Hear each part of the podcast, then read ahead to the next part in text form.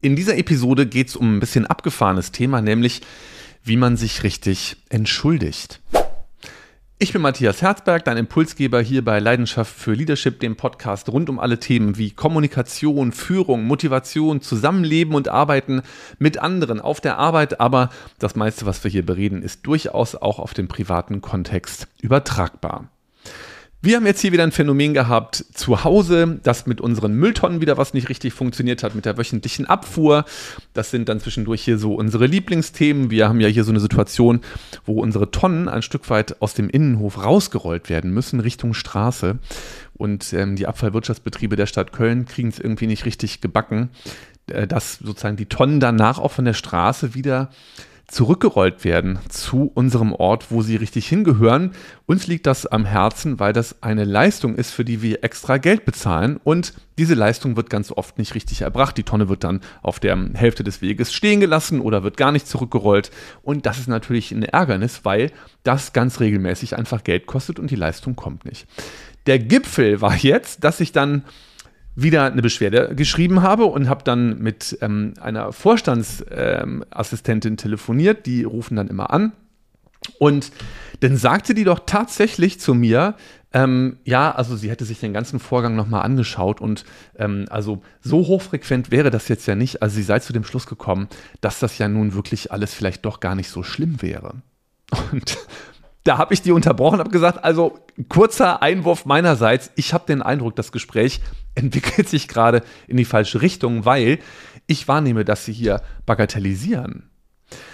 Dann ruderte die zurück und auf jeden Fall hat mich das nochmal äh, darin bestärkt, sich mal mit dem Thema, ja, sich auch entschuldigen können zu beschäftigen, weil das natürlich sowohl für Führungskräfte als auch vielleicht in Teams gelegentlich mal eine Rolle spielt, wenn man vielleicht dann Bock geschossen hat, man hat Mist gebaut oder irgendwas ist echt ähm, schief gegangen, dann macht es Sinn, mal sich ein paar Sachen anzuschauen, warum ähm, das A so wichtig ist, dass man sich auch entschuldigen kann für Zusammenleben und Arbeiten mit anderen und B, warum oder worauf es ankommt, so muss ich es sagen, worauf es ankommt, wenn man das wirklich gut machen will. Erstmal angeschaut, warum ist das denn schwierig vielleicht für jemanden, wenn der erlebt, dass sich da einer nicht richtig entschuldigen kann? Und das ist ja auch in vielen Partnerschaften übrigens ein Thema, ähm, dass sich da eine Partnerin und ein Partner vielleicht nicht richtig entschuldigen kann.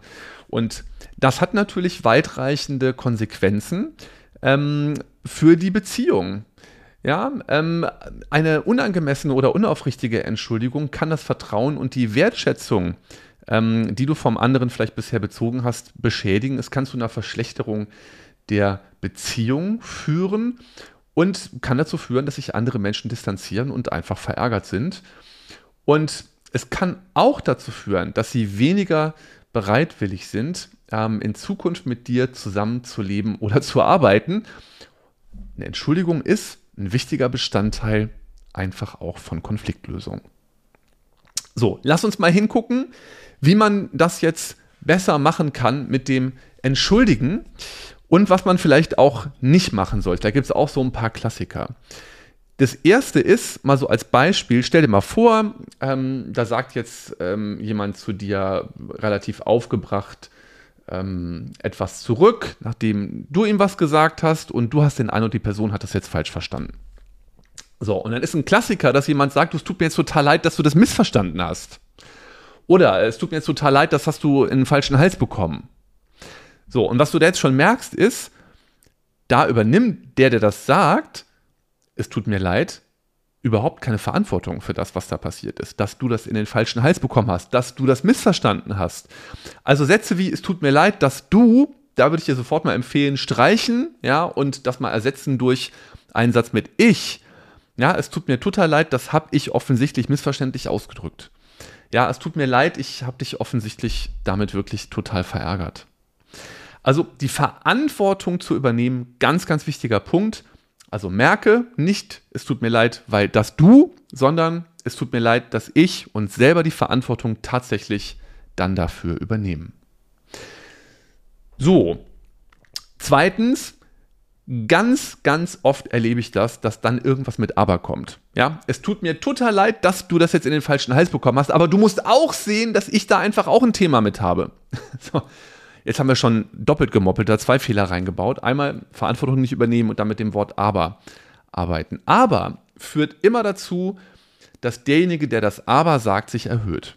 Also vergiss aber, ja, streich aber einfach und arbeite bitte nicht mit aber. Das ist auf jeden Fall total hilfreich für die Kommunikation mit dem anderen.